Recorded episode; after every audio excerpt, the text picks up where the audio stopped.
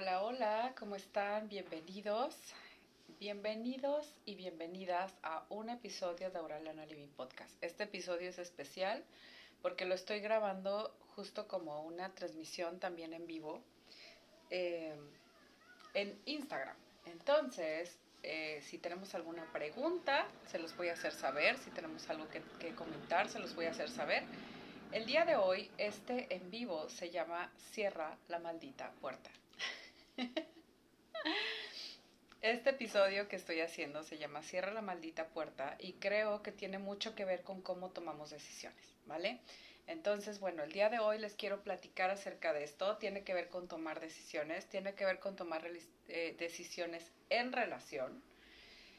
No tanto como tomarlas como matrimonio. De eso van a ver un poquito de mí más tarde. Pero el día de hoy les quiero compartir esto porque realmente es un aprendizaje que he estado teniendo a través de todo este tiempo y creo que eh, no solo me están cayendo muchos 20, sino que cada vez lo veo más en asesorías, eh, que cada vez más me toca esta parte de esta quedarnos en una indecisión y el día de hoy quiero ayudarte a salir de esa indecisión. Entonces, vamos a empezar, tengo mis notas.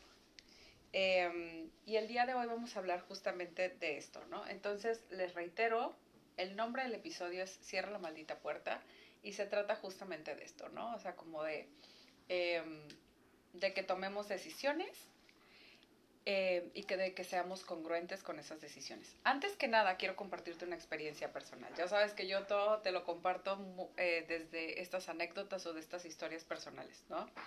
Entonces, lo primero que quiero platicarte es justamente que eh, bueno, para quienes no lo sepan, yo pasé por una problemática codependiente durante muchos, muchos años, ¿ok? Eh, durante varios años yo sostuve relaciones, mi forma de relacionarme era la codependencia. Entonces yo buscaba personas específicamente que tuvieran algún tipo de, no sé, eh, a las que yo pudiera ayudar para poder de alguna forma tener valía con esas personas y que esas personas a su vez me dieran amor, ¿ok? Entonces eh, tenía mucho que ver con yo quiero que tú me ayudes o al final del día como sentir que eh, poner mi responsabilidad emocional en estas personas y que a su vez estas eh, personas yo ser responsable como de sus emociones, de sus, de sus sentimientos y muchas dinámicas de control. La verdad es que sí estuve viviendo las relaciones así durante un muy largo periodo de tiempo, más del que me gustaría admitir. Em, y por ahí de mis 30 años empiezo un proceso donde eh, la verdad es que no fue de a gratis, o sea, fue un proceso que inicié porque, porque ya tenía dos hijos con, con eh, mi pareja actual, pero en ese momento me acuerdo que estábamos pues eh, tronados, separados, enojados, hartos. Este, yo sentía un gran sentimiento como de, de injusticia, de esto no está bien, lo que me está pasando es totalmente incorrecto, yo que soy tan entregada, yo que soy tan, eh,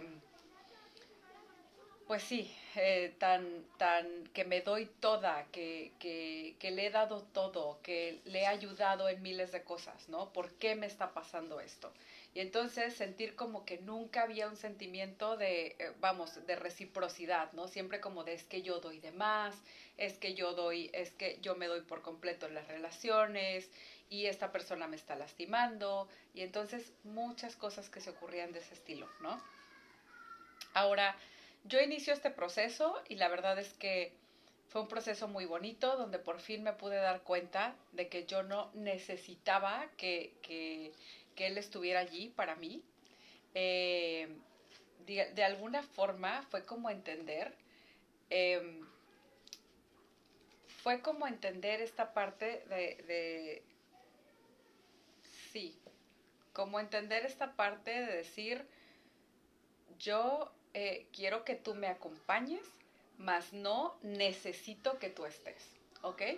Y fue como un cambio de paradigma totalmente, porque para mí al principio era como de, es que yo lo necesito para poder vivir, para poder estar bien. Y había una, una gran dependencia emocional allí, ¿no? No solo codependencia, sino también esta dinámica de mucha dependencia emocional. Ahora, pasado este tramo, de, de, codependencia, de dependencia emocional, de todas estas cosas, pasado esto, empieza a ocurrir otra cosa. Cuando, cuando empiezas a, a, sentirte libre por fin de la codependencia y de todo esto y dices, ya no necesito estar con esta persona, entonces se abre un gran panorama, ¿no?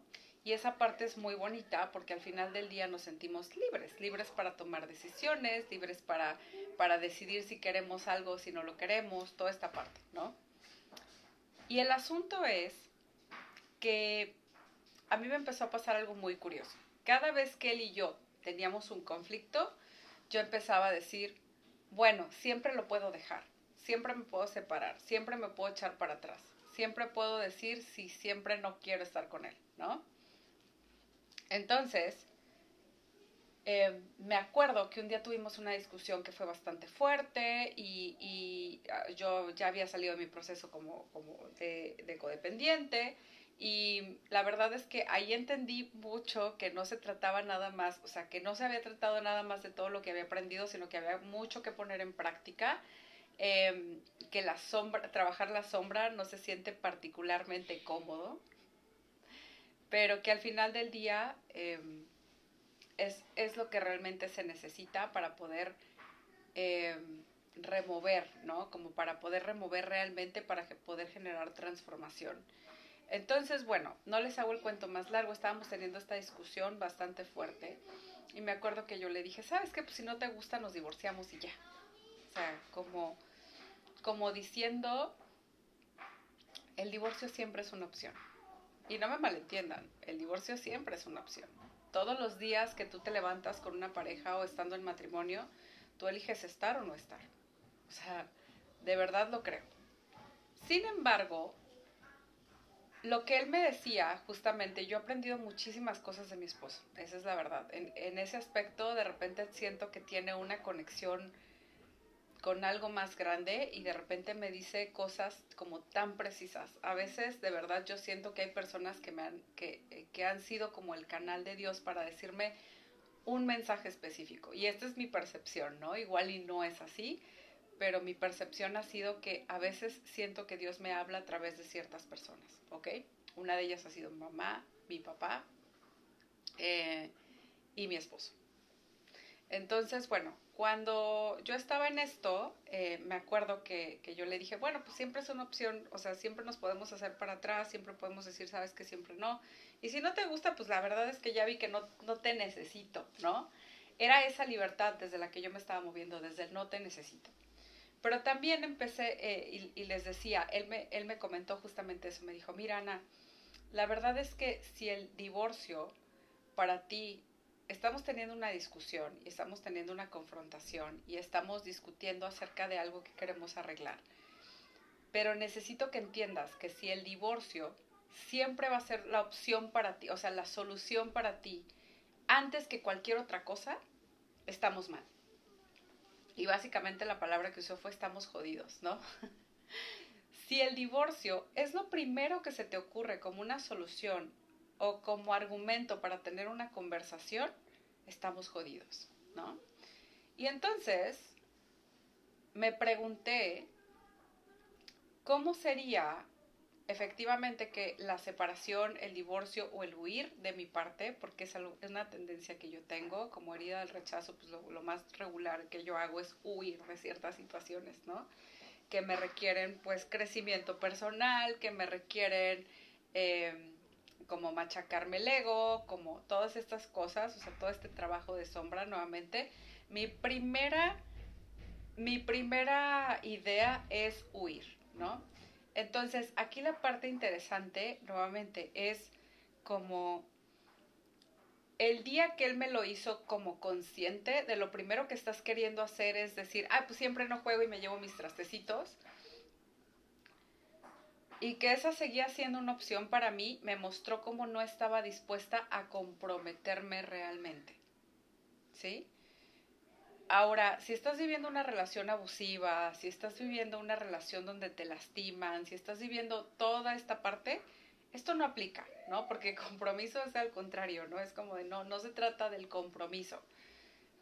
Pero cuando estamos hablando de una relación en la que quieres estar, estamos hablando de una relación en la que estamos interactuando constantemente y de repente llega como el primer bache y como el primer conflicto y empezamos a tener este tipo de reacciones, aquí la parte interesante va a ser darnos cuenta de qué tanto nos estamos comprometiendo con la decisión que tomamos. Por ejemplo, en mi caso, casarme, casarnos, ¿no? O sea, como, qué tanto te estás comprometiendo con esa decisión.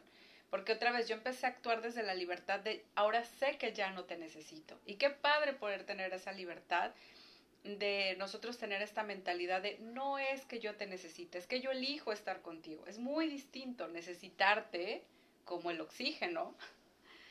Es muy distinto a decir, no es que yo te necesite, es que yo elijo, ¿no? Mucho más empoderador. Y yo puedo dejar de elegirte, mucho más empoderador. Pero también está esta parte donde si, a primer, si al primer conflicto, si al primer desencuentro, si, si empezamos a tener este tipo de desencuentros y de repente nuestra primera respuesta es pues me voy, pues si, si no, no te gusta la fregada. Eh, todo esto, ahí nos empezamos a dar cuenta que también puede haber una, es, es la trampa del no comprometernos con nuestras decisiones, ¿sí? Y es algo súper fuerte que nos puede pasar. Entonces, nuevamente, cuando él me dijo, si tu primera solución para cuando estamos teniendo una discusión y hay un desencuentro y no está padre, es, pues entonces si no te gusta, vete, o si no, o si no me gusta, me voy, significa que no te, no te estás comprometiendo con la decisión que dijimos que íbamos a tomar, ¿no? Y entonces fue cuando me di cuenta que realmente yo había dejado esta opción siempre por si me daba miedo, por si quería huir, por si quería salir, era como la tangente, ¿no? Eh, y todo el tiempo tener esa puerta abierta entre, entre que sí tomo la decisión y me comprometo o no, ¿sí? ¿Cómo he visto esto en, en asesorías? Porque lo he visto muchísimo y justamente les decía, se los estoy compartiendo porque lo he visto muchísimo y creo que cuesta mucho comprometerse en las decisiones que tomamos. Lo he visto como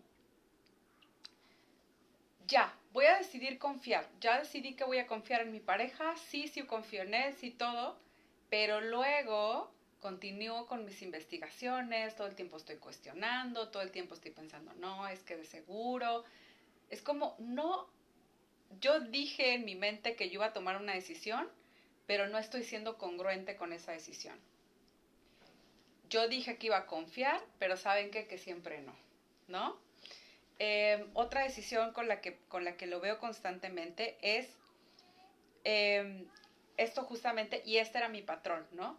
Decir, sí, ya, listo, quiero regresar con él, me quedo, todo va a estar padrísimo, shalala. Y al primer desencuentro empezamos a pensar, no, sabes que la regué. Yo creo que mejor sí me tenía que ir. Yo creo que igual y mejor nos separamos. Al cabo que no importa, ¿no? O sea, como empezar a tener este ir y venir de estas cosas que al final del día es algo que nos pasa mucho, ¿no? Como querer eh, decir que tomamos una decisión, sí, mudas tus cosas y todo, y a los dos días dices, ay, tal vez no era lo correcto, tal vez yo no debería de continuar con él o ella, tal vez yo debería de estar en otro lugar, eh, tal vez yo debería y tal vez yo debería, ¿no? Y entonces comenzamos a replantearlo. Ahora, puede ser que físicamente hasta nos mudemos y cambiemos nuestras cosas de lugar y hagamos, pero mentalmente dejamos esta puerta abierta. Es como que todo el tiempo tenemos esta puerta abierta, ¿no? Ahora, ¿cuándo, ayuda esta puerta abierta? La, la, puerta abierta funciona muy bien cuando, por ejemplo, sentimos como que no tenemos poder sobre lo que nos está pasando. Y como yo les decía, en mi caso no era eso, porque yo decía, no, yo tengo poder, yo estoy eligiendo. O sea, yo puedo elegir estar con él o puedo elegir no estar con él. Pero también está la parte, y les decía, esta es la, dualidad padrísima del ser humano, ¿no? Em, también está la parte donde yo tal cual dije que iba a tomar una decisión y no me comprometo con mi decisión, no la llevo a cabo realmente, me quedo como a la mitad, como que más o menos por ahí va, ¿no? Entonces nuevamente les decía, situaciones en las que se da eh, cuando decido confiar, pero no, cierro mis investigaciones, cuando digo, no, sí confío, pero a la hora, la hora no, cuando digo, sí, sí regresamos, pero luego todo el tiempo estoy pensando, me ha tocado muchísimo esto en asesorías, estoy pensando todo el tiempo, em, en asesorías me dicen mucho cosas como, ya me decidí a estar con fulanito de tal, pero es que mi ex era mucho más lindo y es que me daba más detalles y es que, o el chico al que le dije que no, este, era mucho más whatever cosa, ¿no? Entonces, eh, todo el tiempo es como que queremos mantener esa puerta abierta. Decidí entrar a esta relación, pero por alguna razón sigo comparando constantemente contra la otra persona por, con la que decidí no estar. ¿Qué es lo que estoy haciendo? Manteniendo mis opciones abiertas, ¿no? Y aquí no es relevante realmente el género, todos lo hacemos, ¿ok? Ok. Em, tercera situación decido irme solamente para regresar, ¿no? O sea, digo, no, ya, esta relación se acabó, es una relación que me lastima, no me gusta, no esto y no aquello.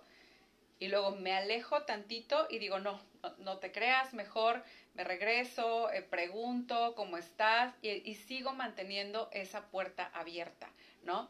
Pasa mucho también, dentro de asesorías lo veo, y es como, pasa mucho también que de repente me llegan y me, y me comentan, tengo este caso, me pasa esto, bla, bla, bla. Eh, y les decía justamente, ¿no? Queremos, ya quiero terminar la, la relación, ya no quiero estar con esa persona. Eh, y a la hora de la hora, simplemente estoy todo el tiempo como recibiéndole los mensajes, a ver, dime algo que me convenza, a ver si esta persona eh, de alguna forma me dice algo que me mantenga lo suficientemente interesada como para seguir con la puerta entreabierta. Ni te acepto totalmente, ni... pero realmente no tomo una decisión, o sea, te sigo manteniendo allí como, como un pretendiente, como, ay, pues igual y ahorita no, pero después sí. Y es como que no cerramos esa opción.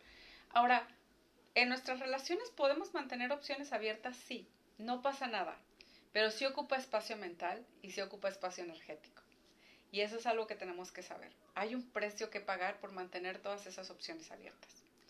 Em, y mientras lo asumamos está perfecto. Pero cuando ya no lo asumimos, cuando empezamos a decir, es que ¿por qué? ¿Por qué no me llega alguien que sea así así? Yo digo, tienes todas estas puertas abiertas, tienes todas estas opciones. Ninguno, ninguna de estas personas, y digo ninguno, pero puede ser ninguna de estas, de estas mujeres o de estos hombres, Em, te, vamos, de todos no se hace uno, ¿no? no ninguno está como dispuesto a darte lo que tú quieres o lo que tú estás buscando. Y sin embargo, es como si siguiéramos negociando con la vida de, bueno, igual y sí le acepto menos, ¿no? Igual y sí acepto que aunque no me guste, igual y sí acepto aunque no esté padre, igual y sí acepto aunque yo sé que no me va a dar lo que yo quiero, ¿sí? Es como seguir negociando con la vida en ese aspecto. Entonces, em, aquí, en estos casos, es cuando yo les digo, cierra la maldita puerta. Ciérrala, deja de darte opciones.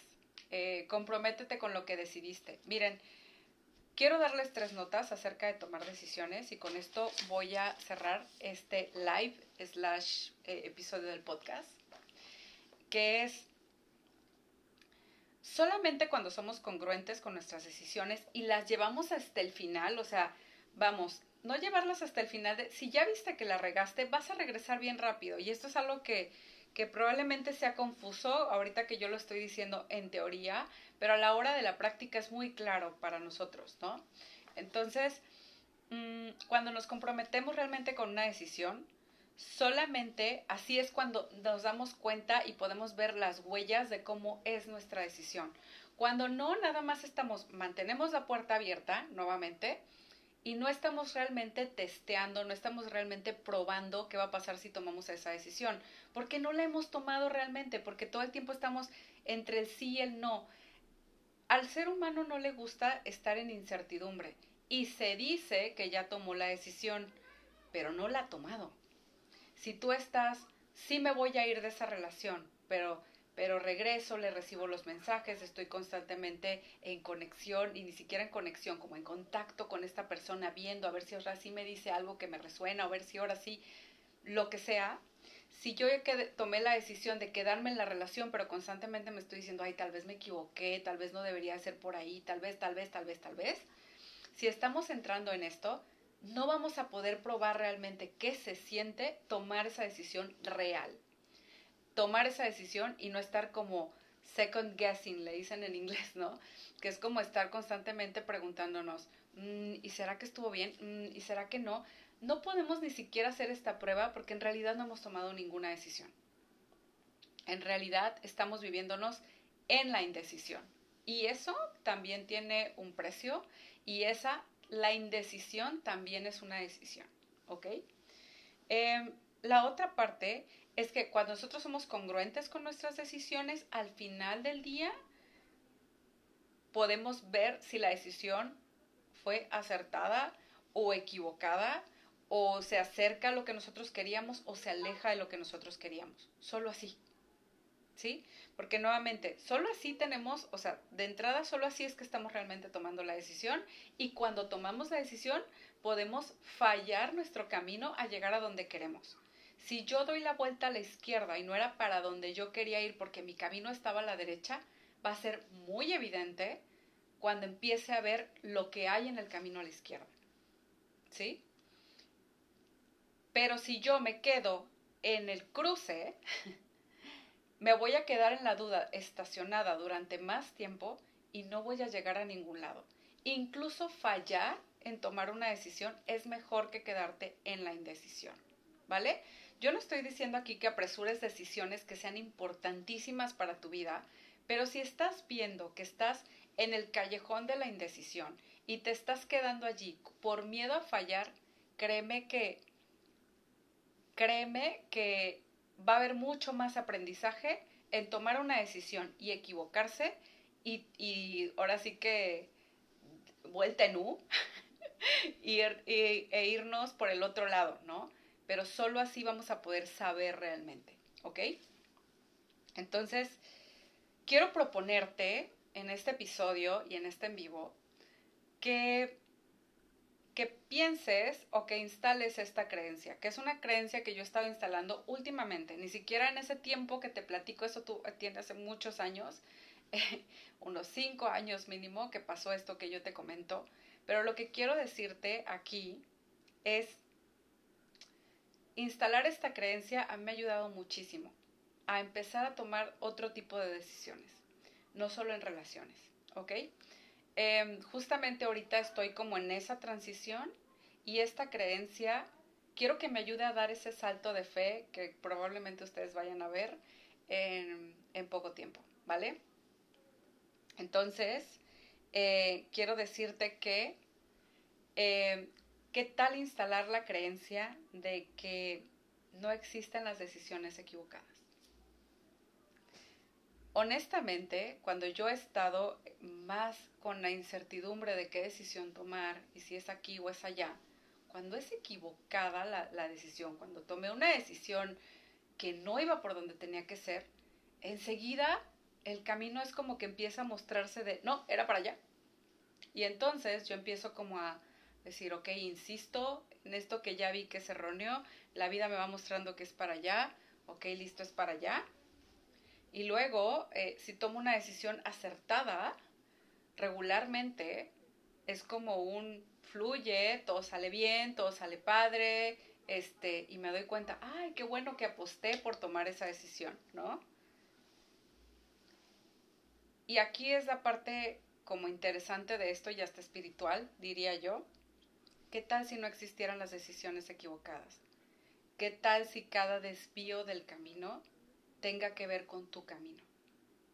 ¿Qué tal si cada vez que tomamos una decisión que consideramos como un desacierto, esa decisión estaba allí para mostrarte algo, para enseñarte algo, porque de otra manera no hubieras decidido otra cosa? Por eso les decía, yo creo que hay un elemento como espiritual en esto, pero realmente empiezo a ver y a sentir que no existen las decisiones equivocadas, que no existe camino equivocado al final del día. ¿Qué tal vivir con esa cantidad de fe en la vida? ¿Qué tal vivir pensando que cualquier decisión que yo tome va a ser la correcta, ya sea que sea para que me muestre algo o para decirme súper bien? súper bien, todo, todo salió de acuerdo al plan, ¿no? Y si no sale de acuerdo al plan y si fallo en ese, en ese proceso, al final del día, ¿qué tal si yo tenía que ver realmente, como darme cuenta de dónde está realmente el, el por qué no era por ahí? Y como les decía hace un momento, dar la vuelta no, no pasa nada. Para mí, en, en relaciones, y de acuerdo a mi experiencia y lo que he visto en sesiones y demás, ha sido como de, no hay decisiones equivocadas. El, por ejemplo, decir, le di una segunda oportunidad a mi ex y enseguida me mostró que esto y esto y esto es como de, si por fin pudiste cerrar la maldita puerta después de eso, entonces no fue una decisión equivocada. Si viste que esta persona, eh, sabes que decidimos terminar, pero más adelante te lo vuelves a encontrar y te das cuenta de que era por ahí, esa es su historia de amor. Y listo, no pasa nada. Pero cuando lo dramatizamos en nuestra mente, como de no, es que si yo tomo esta decisión y si no va a ser caer al abismo y al vacío y nunca me podré recuperar, entonces estamos tomando decisiones desde el miedo, estamos tomando decisiones desde la escasez y estamos honestamente eh, no dándonos cuenta del regalo que nos da, dicen que el, el, regalo de errar, ¿no? El regalo de, de fallar, por así decirlo. Si es un regalo, si es un regalo porque muchas veces no habríamos tomado otra decisión a menos de que fuéramos testigo de que eso era por allí o de que eso no era por allí, ¿no? Entonces, eh, chicas, ¿qué tal actuar e instalar esta creencia en nuestras vidas? ¿Qué tal si no existen las decisiones equivocadas? ¿Vale? Les quiero dar muchas gracias por estar aquí. Gaby, muchísimas gracias por acompañarnos. Eh, les decía, este es un episodio de podcast de Oralana Living Podcast. Eh, y fue al mismo tiempo una transmisión en vivo en Instagram. Y bueno, les recuerdo que en estos momentos tengo eh, sesiones abiertas para tomar uno a uno. Tengo la agenda abierta, les voy a dejar un link para quienes nos estén escuchando en el podcast. Y ya saben que aquí en Instagram tengo el link en mi perfil donde pueden acceder a una sesión de claridad donde podemos platicar sobre cómo trabajar juntas. Muchísimas gracias por estar y me despido. Cuéntenme qué les pareció. Eh, aquí en los comentarios en Instagram, cuéntenme qué les pareció. Eh, también por medio de eh, por medio del podcast hay una sección de comentarios. Muchísimas gracias por estar. Besos. Bye.